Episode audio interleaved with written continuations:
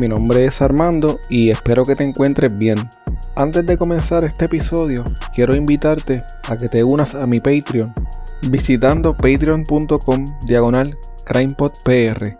Así puedes apoyar este proyecto independiente y tener acceso a contenido exclusivo que utilizo para investigar los casos. Tu colaboración permitirá que este proyecto pueda seguir semana tras semana reseñando temas como los que escucharás en el día de hoy.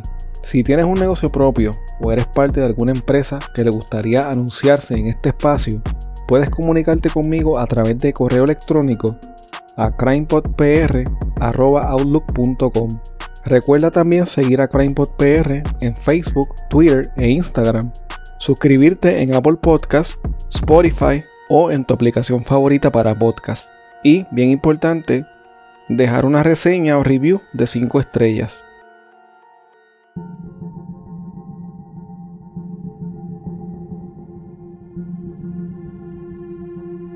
En el episodio de hoy hablamos de un caso que fue muy sonado a nivel internacional y que, aunque no ocurrió en Puerto Rico, los terribles hechos de este caso fueron realizados por un hombre nacido en Puerto Rico y de padres puertorriqueños en una ciudad de los Estados Unidos en donde hay una numerosa comunidad de puertorriqueños.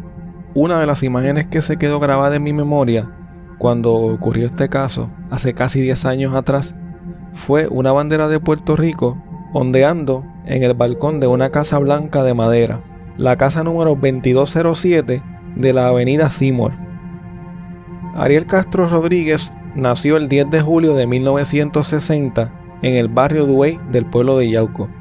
Sus padres, Pedro Castro y Lilian Rodríguez, se divorciaron cuando él era un niño y se mudó con su madre y tres hermanos a Reading, Pennsylvania y eventualmente a Cleveland, Ohio, en donde se establecieron. Ariel Castro completó su grado de escuela superior en la Lincoln West High School en el 1979. En los años 80 conoció a Grimilda Figueroa, eventualmente se hicieron novios, tuvieron varios hijos y se fueron a vivir juntos en la comunidad de Tremont en Cleveland. Sin embargo, la relación iba muy mal. La naturaleza violenta de Ariel Castro era insoportable. Él abusaba verbal, emocional y físicamente de ella. Tanto era el abuso que en una ocasión le rompió un brazo, la nariz, las costillas y le provocó un hematoma en la cabeza que se piensa que eventualmente le ocasionó un tumor cerebral inoperable. Aunque fue arrestado por violencia doméstica en el 1993, Ariel Castro no fue acusado formalmente. En el 1996, Grimilda se fue de su casa y obtuvo la custodia de sus cuatro hijos. A pesar de esto, Ariel Castro continuó amenazándola y atacándola por años. En el 2005, ella lo denunció por ocasionarle múltiples lesiones graves y por secuestrar a sus hijas. Aunque el tribunal le otorgó una orden de protección temporera, la misma fue desestimada unos meses después. Grimilda Figueroa falleció en el 2012 a causa del tumor que tenía en su cerebro. El maltrato de Eric Castro hacia Grimilda Figueroa y sus hijas no fue lo que hizo que él se diese a conocer a nivel mundial. Todavía la magnitud de sus peores crímenes y de su crueldad no habían salido a la luz. El 23 de agosto del 2002, Michelle Knight, una joven de 21 años, fue secuestrada cuando salía de la casa de una prima en Cleveland. Ese día, ella tenía una cita en el tribunal sobre la custodia de su hijo, el cual estaba bajo la tutela del Estado. La investigación de la desaparición de Michelle fue bien limitada, en parte porque era una mujer adulta y porque la policía creía que ella se había escapado voluntariamente, molesta por haber perdido la custodia legal de su hijo. Su nombre fue removido de la base de datos del Registro Nacional de Personas Desaparecidas a tan solo 15 meses de su desaparición. Amanda Mary Berry fue raptada el 21 de abril del 2003, un día antes de su cumpleaños número 17. La última vez que se supo de ella fue a eso de las 8 de la noche cuando salió de su trabajo en el Burger King ubicado en la avenida Lorraine al oeste de Cleveland y llamó a su hermana para decirle que alguien le estaría llevando a su casa. Durante la primera semana de su desaparición, el FBI pensó que ella se había fugado de su casa, pero todo cambió cuando un hombre usó su celular para llamar a su madre y decirle, Tengo a Amanda, ella está bien y volverá a casa en un par de días. Pero contrario a la promesa de la voz en el teléfono, Amanda no regresó a casa. Georgina de Jesús, a quien le decían Gina, tenía 14 años cuando desapareció el 2 de abril del 2004. Fue vista por última vez ese día cerca de un teléfono público como a las 3 de la tarde, mientras regresaba de la escuela entre la calle 105 Oeste y la avenida Lorraine, también en el oeste de Cleveland.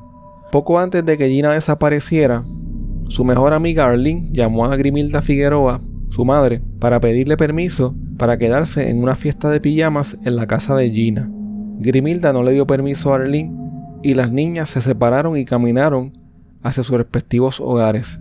Arlene fue la última persona que vio a Gina antes de su desaparición. Un año después, el FBI distribuyó un boceto del posible sospechoso de su secuestro. El secuestro de Gina de Jesús fue presentado en el programa de televisión America's Most Wanted. En ese episodio se vinculaba su desaparición con la de Amanda Berry. Por años nadie supo nada de Michelle, de Amanda ni de Gina.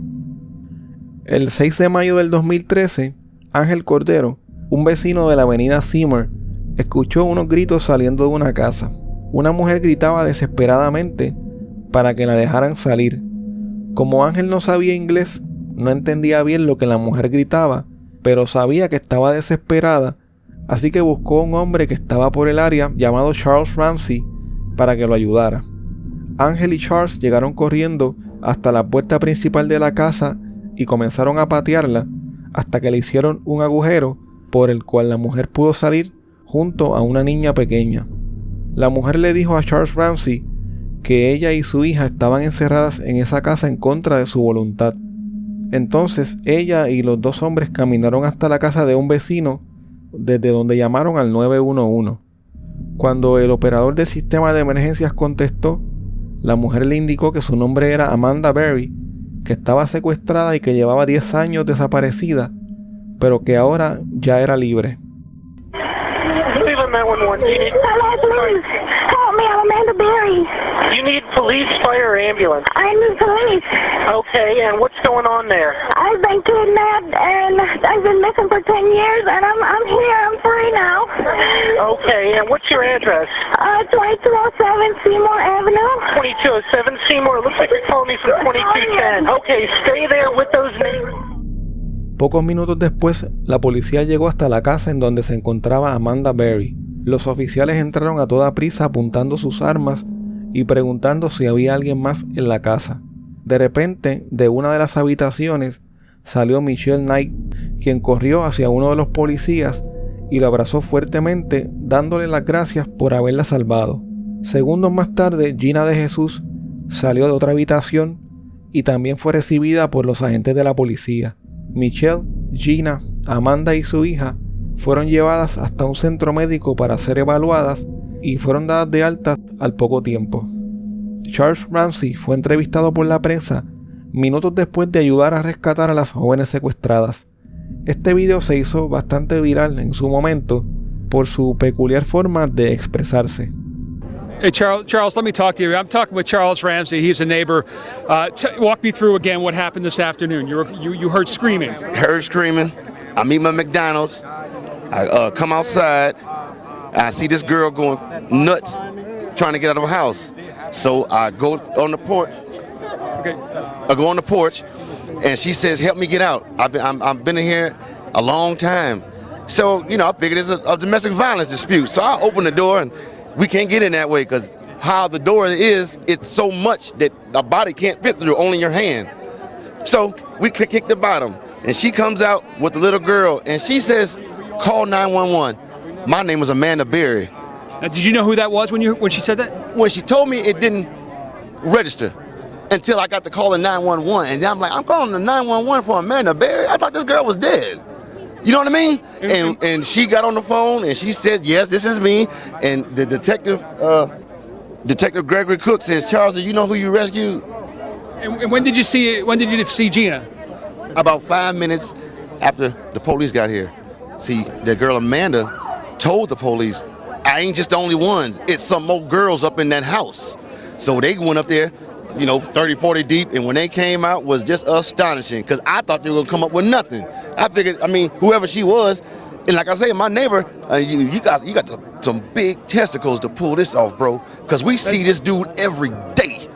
I mean, every day. How long have you lived here? I've been here a year. Okay. You where I'm coming from? Right. I barbecue with, with this dude. We eat ribs and, and whatnot and listen to salsa music. You see where I'm coming from?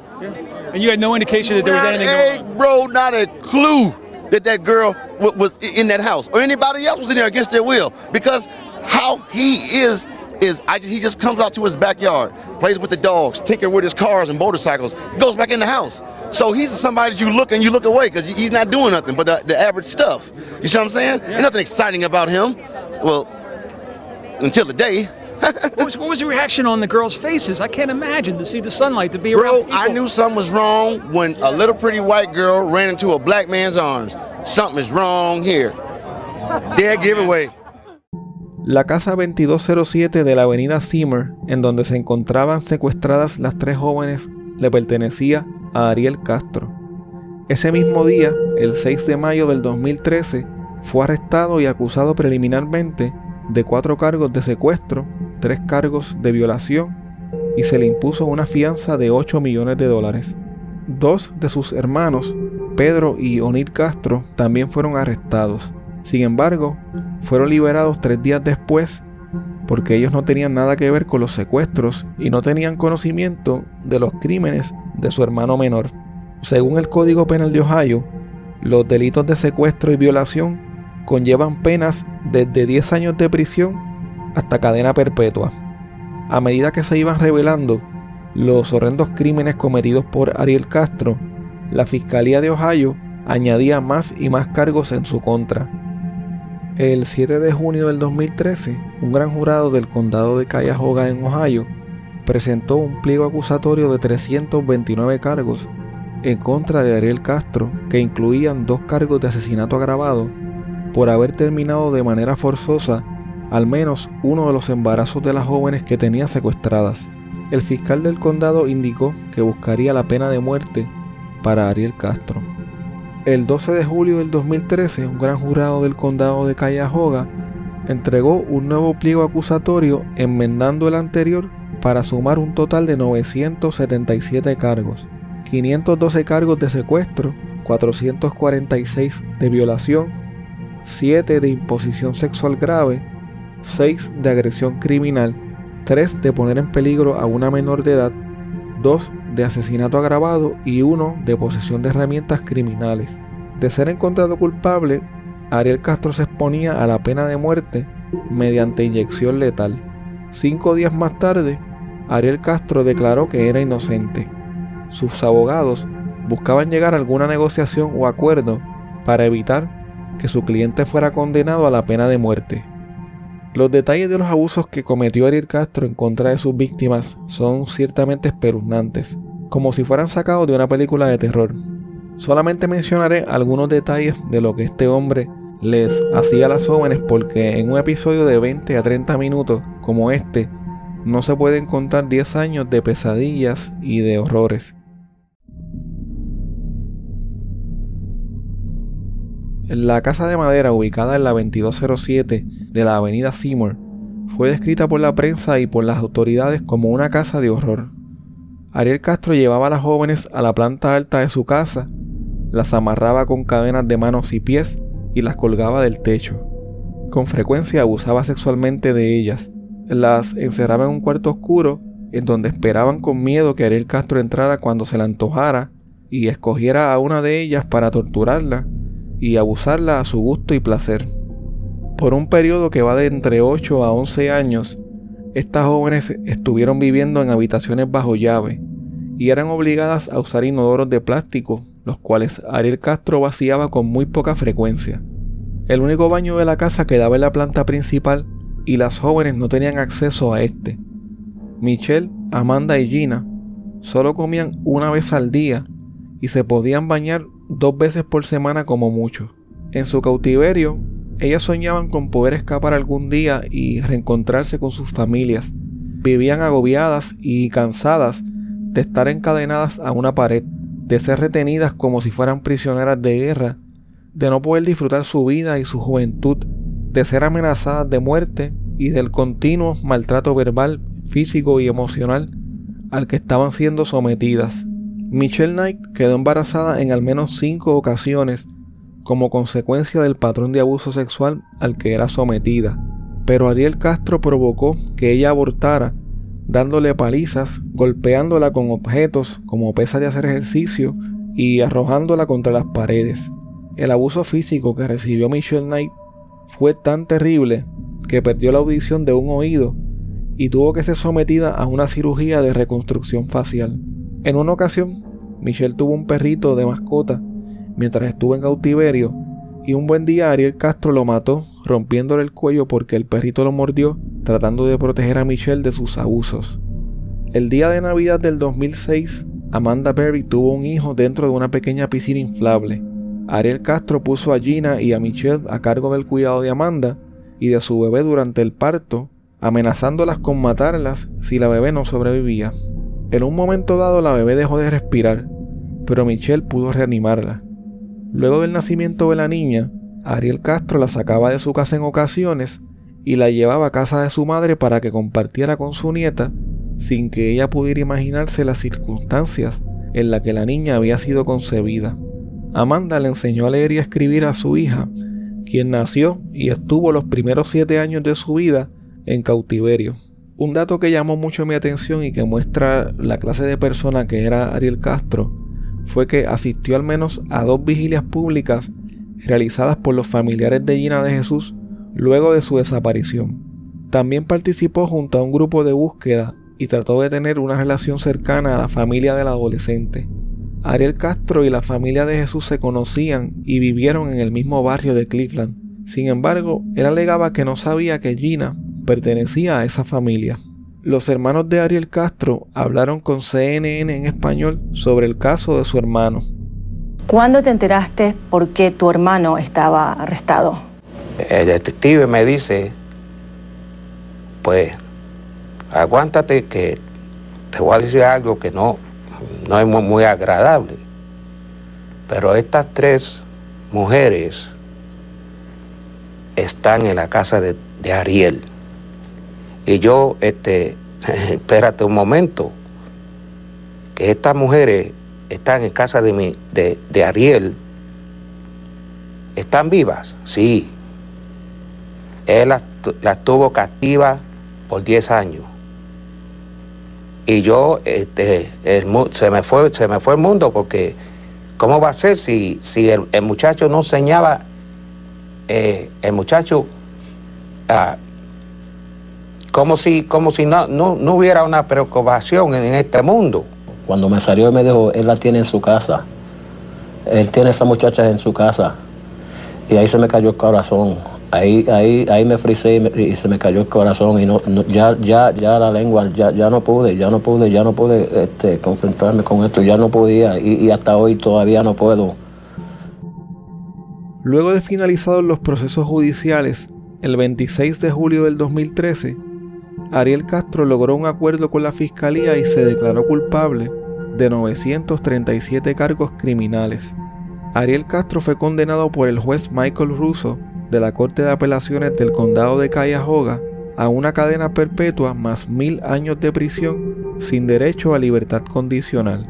Como parte del acuerdo, para no ser condenado a la pena de muerte, tuvo que renunciar a todos sus bienes, incluyendo a su casa, y fue multado por 100 mil dólares. Antes de ser sentenciado, Ariel Castro se dirigió al tribunal durante casi 20 minutos para excusar su depravada conducta diciendo que él era una buena persona y no un monstruo como lo pintaban las autoridades y la prensa, que lo que había hecho se debía a que él tenía una enfermedad mental por su adicción al sexo y a la pornografía. Ariel Castro negó haber golpeado y torturado a sus víctimas. Además culpó al FBI por haberse tardado tanto en capturarlo y a sus víctimas por haberse subido al auto de un extraño. that's basically it. I, I, just want to clear the record that I am not a monster. I did not prey on the women. I just acted on my sexual instincts because of my uh, sexual addiction. And God is my witness. I never beat these women like I'm trying to say that I did. I never tortured them. Finally, I would like to apologize to the victims, to Amanda Berry and Gina De and Michelle Knight. I am truly sorry for what happened. To this day, I'm trying to answer my own questions. I don't know why. Amanda had everything going on for herself. I had a job, I had a home, I had vehicles, I had my musical talent. I, I had everything going on for me, Honor. Fue un viaje al fondo del mal, en una de las jornadas más estremecedoras que se recuerda en una corte de justicia en Estados Unidos, se relataron con todo detalle las características del infierno al que Ariel Castro sometió a sus víctimas. Por primera vez se presentaron imágenes del interior de la Casa del Horror, donde Gina de Jesús, Michelle Knight y Amanda Berry fueron sometidas a todo tipo de vejaciones.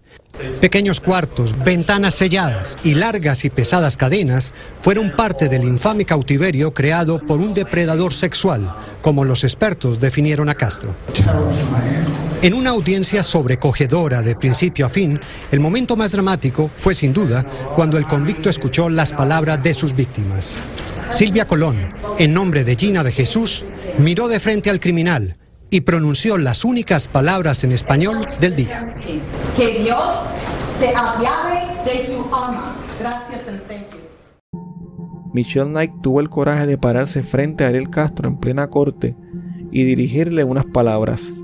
Les voy a leer algunas de las palabras que dijo Michelle Knight y luego pondré el audio para que las puedan escuchar de su propia voz. Ariel Castro, yo recuerdo todas las veces que viniste a casa hablando de todo lo que los demás hicieron mal y actuabas como si tú no hicieras nada malo. Me decías, por lo menos no te maté, me quitaste 11 años de mi vida, pero los he tomado de vuelta. Pasé 11 años en el infierno, pero tu infierno apenas comienza.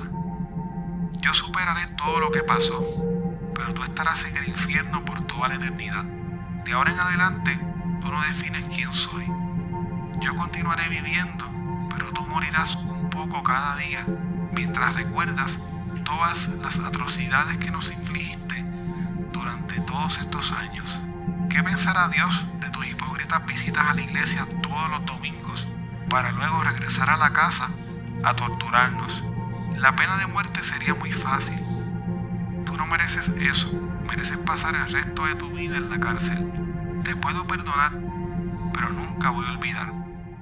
Ariel Castro, I remember all the times that you came home talking about what everybody else did wrong and act like you wasn't doing the same thing. You said at least I didn't kill you. For you took 11 years of my life away and I have got it back. I spent 11 years in hell. Now your hell is just beginning. I will overcome all this that happened, but you will face hell for eternity. From this moment on, I will not let you define me or affect who I am. You will, you will live, I will live on. You will die a little every day. As you think about the 11 years and atrocities you could inflicted on us. What does God think of you hypocritically going to church every Sunday, coming home to torture us? The death penalty, penalty will be so much easier. You don't deserve that. You deserve to spend life in prison. I can forgive you, but I'll never forget. Como parte del acuerdo de culpabilidad al que había llegado Ariel Castro con la fiscalía, la casa en donde vivió desde el 1992 y en donde mantuvo cautivas a las tres jóvenes fue demolida el 7 de agosto del 2013. Michelle Knight estuvo presente durante la demolición y le entregó globos amarillos a las personas que estuvieron presentes, los cuales representaban a niños desaparecidos. Ese día una tía de Gina de Jesús fue la primera persona que operó la grúa que se utilizó para derribar la casa de Ariel Castro, la cual quedó reducida a escombros. Hoy en día, en su lugar hay un jardín en homenaje a las víctimas. La noche del 3 de septiembre del 2013, Ariel Castro fue encontrado colgado de una sábana en su celda por guardias del Centro Correccional de Orient en Ohio. Tenía 53 años cuando falleció. Los guardias correccionales trataron de resucitarlo y lo transportaron hasta el centro médico de la Universidad Estatal de Ohio, donde fue declarado muerto. La autopsia preliminar indicaba que su muerte había sido un suicidio. Sin embargo, en octubre de ese mismo año, el Departamento de Rehabilitación y Corrección de Ohio publicó un informe que sugería que Ariel Castro pudo haber muerto accidentalmente por asfixia autoerótica. En este informe también se indicó que dos guardias correccionales habían falsificado los registros de la ronda de vigilancia que hicieron esa noche, horas antes de que lo encontraran muerto. Aunque Ariel Castro no estaba bajo vigilancia de suicidio, debido a su notoriedad, los guardias tenían que dar una ronda por su celda cada 30 minutos.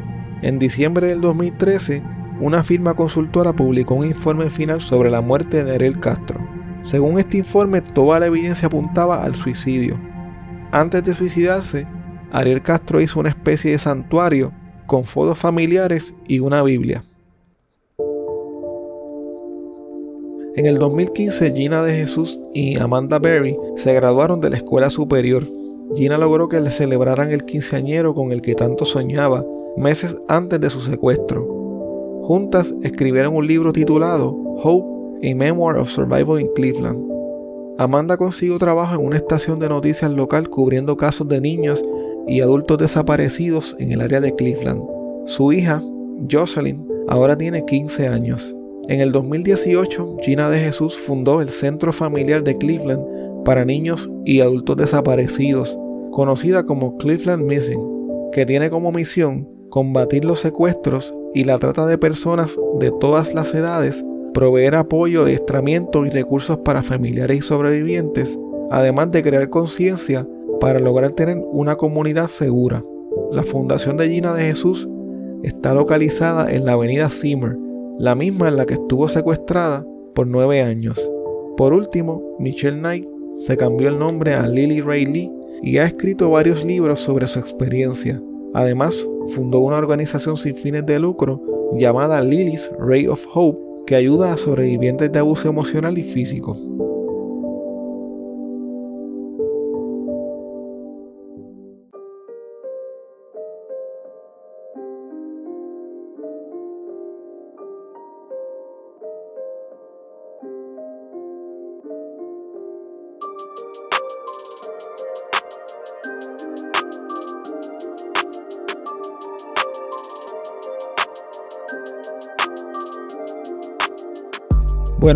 El episodio de hoy. Muchas gracias y hasta la próxima semana.